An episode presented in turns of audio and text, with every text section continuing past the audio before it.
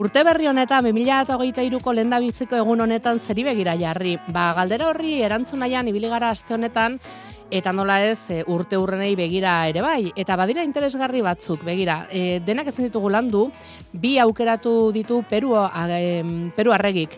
Batetik, Joaquin Sorolla, margolari Valentziar ezaguna bere eriotzaren mendeurrena da urten, eta guk e, Ismail Manterola Euskal Herriko Unibertsitateko Arte Ederren Fakultateko dekanoarekin hitz egin dugu.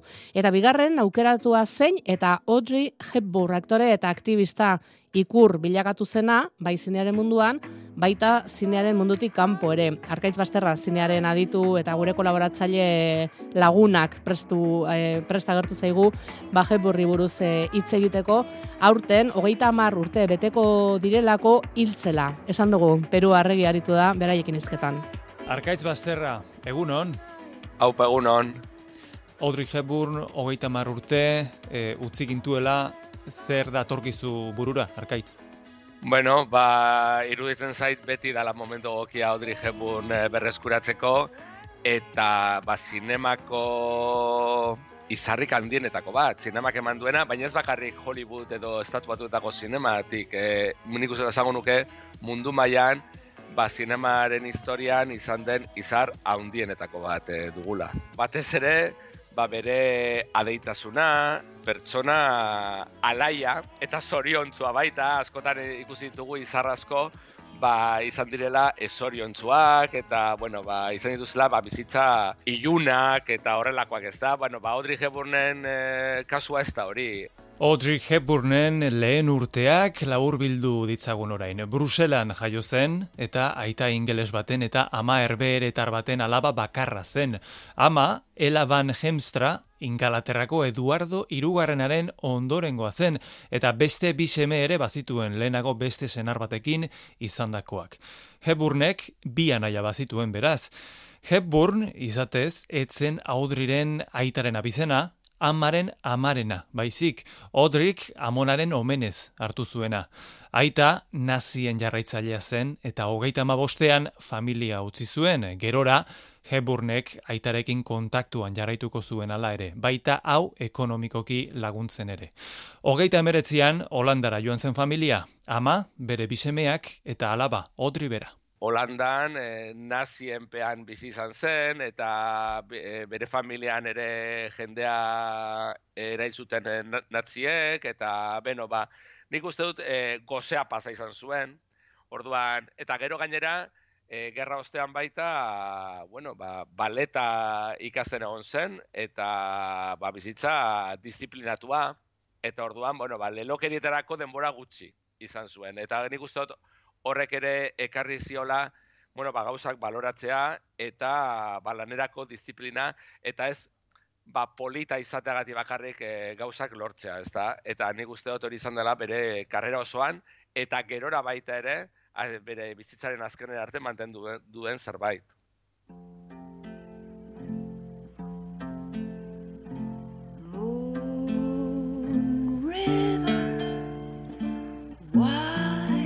Than a mile. I'm crossing you in style someday.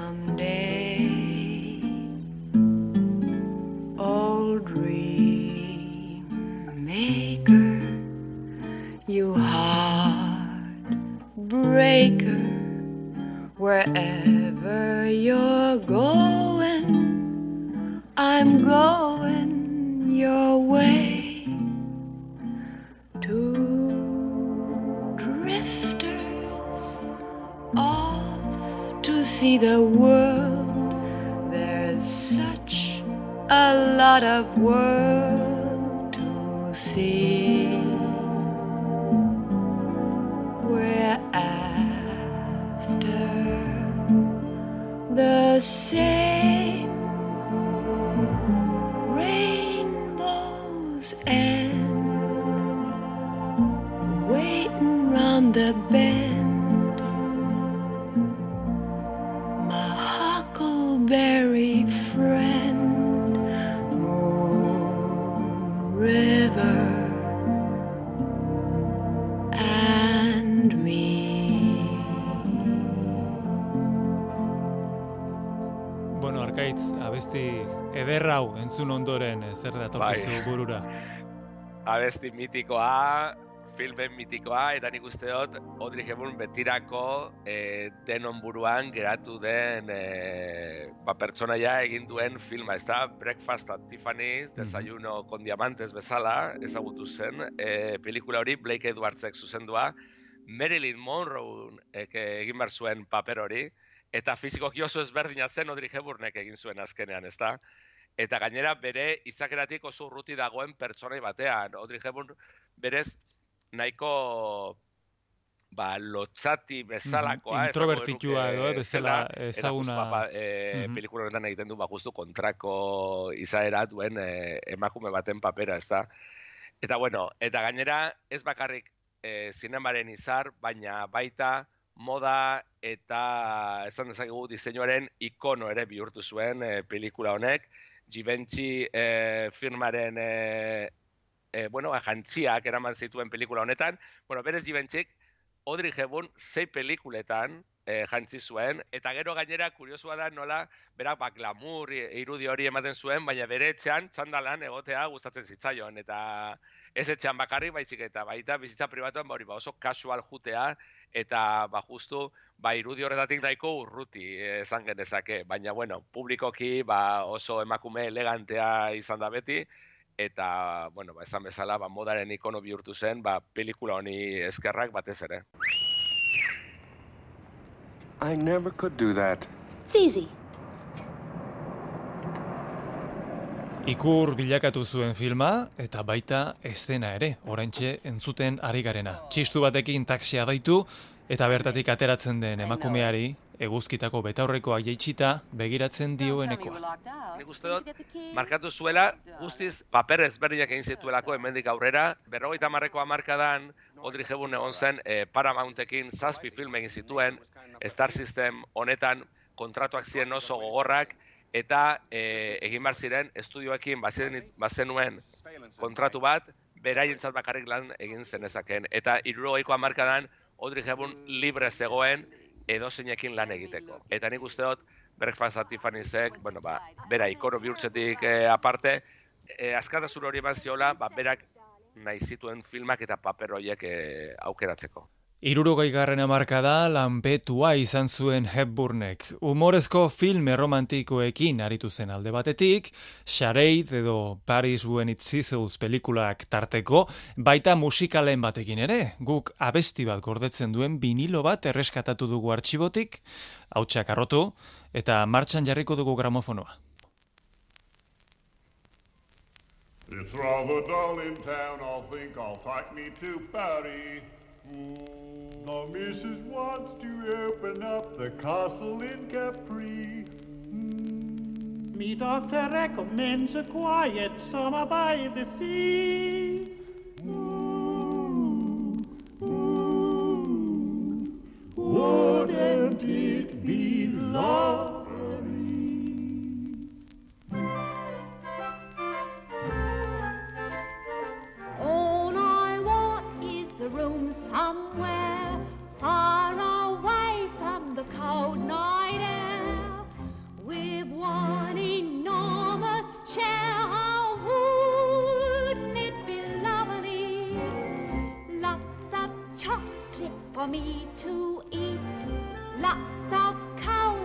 with lots of eat.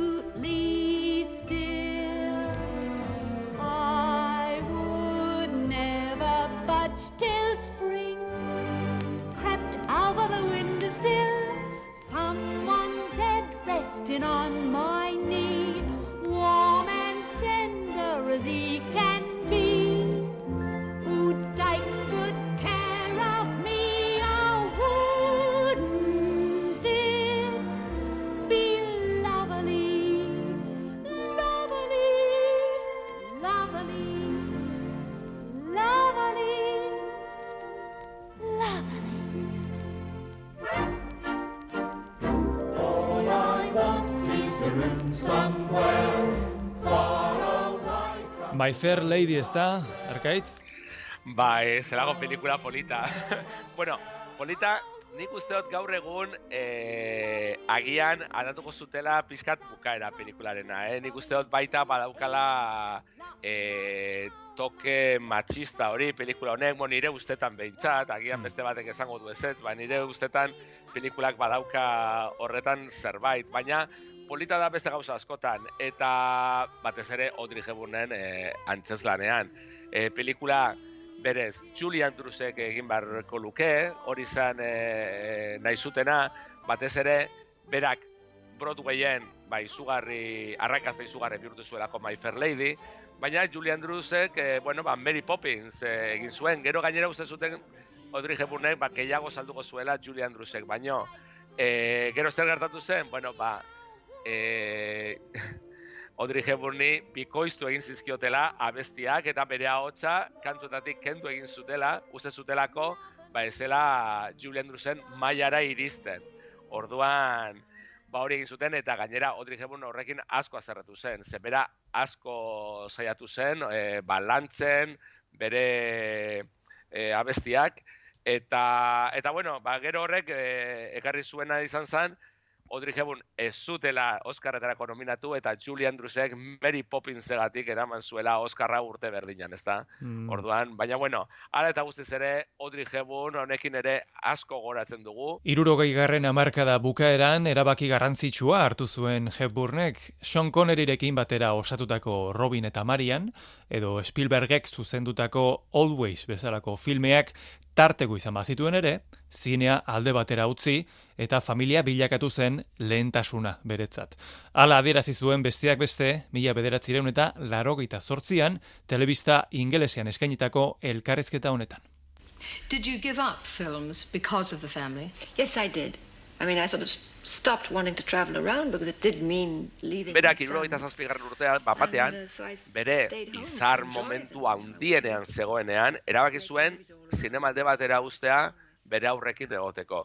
Orduan ere, egia da, Mel Ferrerrekin e, dibortzioa izan zuela momentu horretan, banatu egin ziren, eta ba, izan zen oso momentu gogorra beretzat. Gero gainera, momentu hortan ere izan zen, ez da, agian eh, Mel Ferrer ere ba, ezela oso ondo portatu berarekin, agian tratu txarrak ere izan zituela Audrey Hepburnek, berak ez du inoiz baiezkoa edo ezezkoa esan, baina inguruan zegoen jendeak horrela esan zuen, eta momentu horretan erabaki zuen, e, dibortzio horren ondoren, ba, bere aurrekin egotea. Eta aurrak beti izan zituen e, buruan, eta maite izan zituen. Horregatik larogeiko hamarkadan UNICEFeko ambasadore berezia edo izatea eskatu ziotenean onartu zuen, eta papera handia egin zuen urte batzutan zehar, egia da, prentzan eta telebistan mundu osoan zehar, e, baita berrietan eta ikusten zela.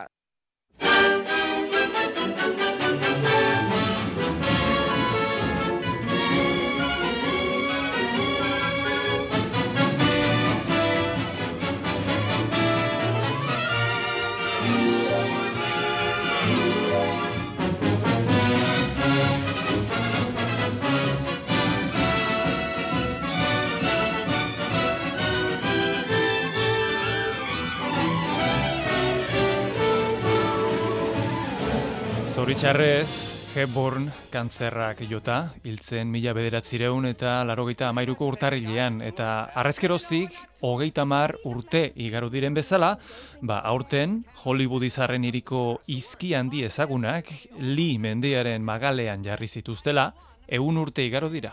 Mila behatzen dogeita iruan, berez, Hollywoodeko mm, ikurro horrek Hollywoodland esaten zuen, eta eraikuntza enpresa baten jarri zuen, ba, han, e, justu, ba, mendiska horren azpian edo, egiten ziren etxeak saltzeko. Eta lau mila bombilla jarri zizioten kartel e, haundi horri. E, gerora gertatu zena da, bueno, ba, mila da berrogeita bostean, Los Angeleseko hiriak, ba, lur zati hori eta e, ikur hori erosi zituen, ordutik aurrera bihurtu zen, ba, zinemaren e, ikono. Bueno, egia da, mendizka horren azpian, ba, justo Hollywooden, ba, zinemaren industria garatu zelako urte horietan. Eta nik uste dut ez dugula imaginatzen Hollywood ikur hori gabe. Eta imaginatzen dugu Hollywood Hepburnik gabe? Ba, ez, ez. Eta zinemaren e, historia ez da. Lehen esan dugu izarra hundinetakoa izan dela jebun, American Film Institutek e, esan zuen bera, zela zinema zuen egon den irugarren izarrik handiena, Catherine Hepburn eta Bette Davisen ostean. Bi aktore handienetakoen ostean. Eta orduan, bueno, ba, horregatik, nik e, horregatik diot, bueno, ba, bere aktore kalitatea zalantzan jartzen dutenek, bueno, ba, gian, zerrenda, nik esango niek zerrenda hau begiratzeko, nun jarri duten. Egia da, jarri dutela izarren artean, ez aktorenen arteko zerrenda, baina, bueno, berdin dio, azken finean, Hollywood eta zinema da am, amestea. Eta nik uste dut, e, ba, izar hauek, eta batez ere, Hollywoodeko garai, urrezko garai horretako izarraskok, hori ekarri ziotela jende askori. Gaur egun daukagu informazio asko interneten bidez eta daukagu e, gure eskura informazio eta e, asko, baina garai hartan pelikulak ziren ba, beste mundu batzuk ezagutzeko bidea eta e, pantalla hundian ikusten ziren aurpegi hoiek ziren ba, beste galaxia batekoak.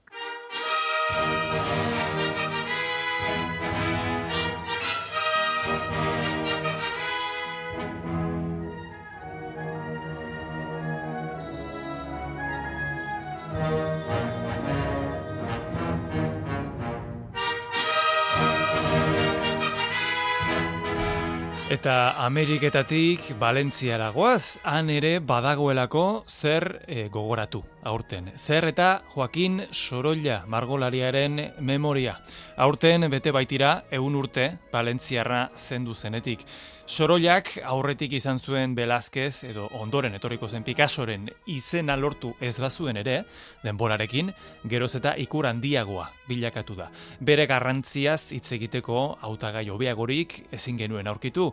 Ismael Manterola, Euskal Herriko Unibertsitateko Arte Ederren Fakultateko dekanoa da, eta duela aste gutxi amaitu du margolariaren inguruko lan bat.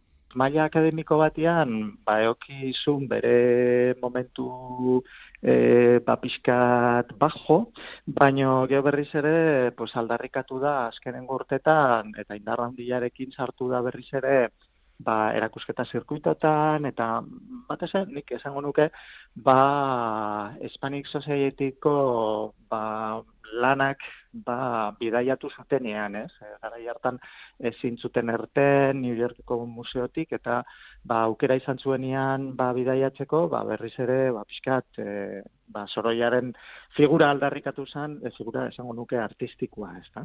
Mila sortzireun eta irurogeita iruan, Valentzian, jaio zen Joaquin Sorolla bastida.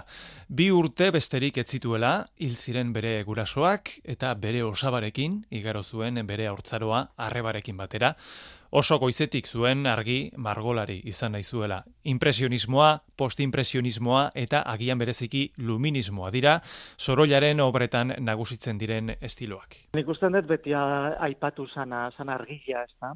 Argila da, ba, bere lanetan ba, eh, aitzaki baina baino protagonista, eta ar, e, kuadro argitzuak pintatu zituen e, eguzkiaren izpiak eta nola ba islatzen zian ba gorputzetan e, ba ondartzetan paisaian horrelako hori izan zen pixkat e, beak ezauna egin zuena eta beak e, asko landu zuen Garai haietan etzen ohikoa horrelako estilo argitsua izatea.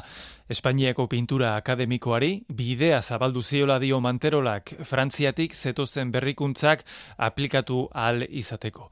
Zeintzuk ziren berrikuntza hauek? Bada hitz baten pean zetoztenak, impresionismoa.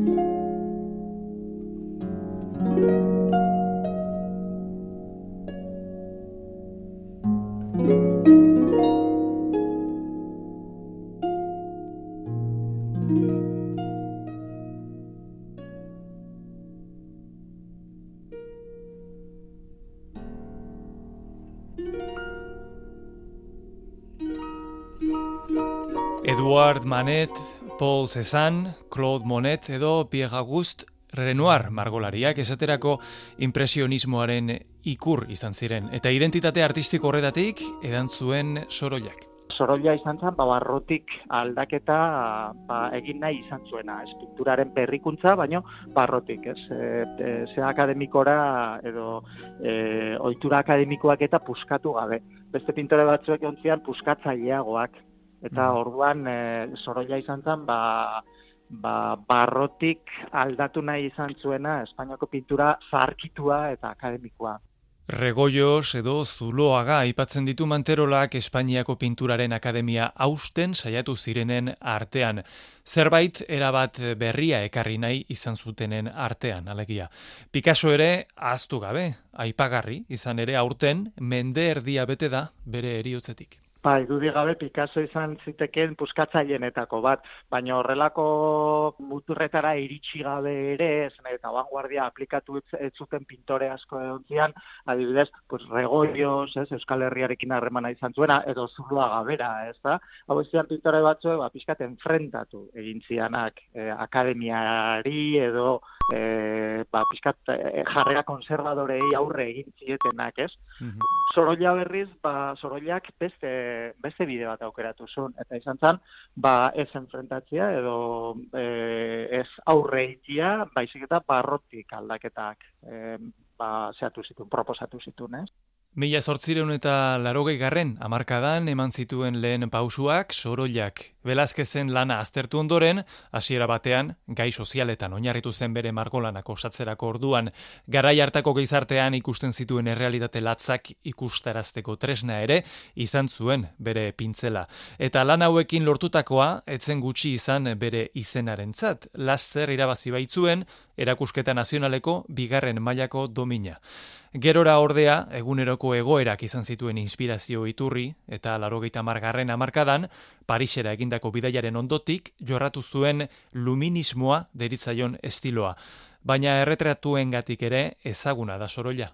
Nik usten dut e, bere bezero asko, ba, hortik lortu zitula, ez da, erretratu gile trebea zen, eta ba, berriz ere antzeko zerbait lortu zuen, ez? E, pixkat, e, e, oso zarkituta zeon, erretrato formula bat, ba, berritzia, ez ziaro, baino bai zerbait. Eta horrek ba, lortzen duna da, oreka bat, ba, berrikuntza eta tradizioaren artean, eta jendeari asko gustatu zitzaion formula hori, ze berez, e, baseon, pues, bezero berri batzuek esango genuke, esan nahi horren konservadoriak, baino etziala ere, oso berritzaileak eta orduan ba, jende honek naizun soroiaren erretrato bat ze ba, ikuste zitun erretrato batzuek ba, moderno itxura eukizezaketenak baino e, ba, galdu gabe bere alde tradizional hori ez? Erretrato batek izan dezakeen ba, kutsu eta sama pues, tradizional hori, ez? Sorollaren eriotzaren mendeurren honetan, Madrilen Prado Museoan Valentziarraren erretratuak eskegi dira aia da, ekainera arte zabalik izango den erakusketa berezian. Baita, hiribereko Sorolla Museoan ere, Era berean, Bartzelonan eta Valentzian erakusketa gehiago izango dira. Eta estatu mailan, jada gobernuak 2023a Sorollaren urtea bezala izendatu du.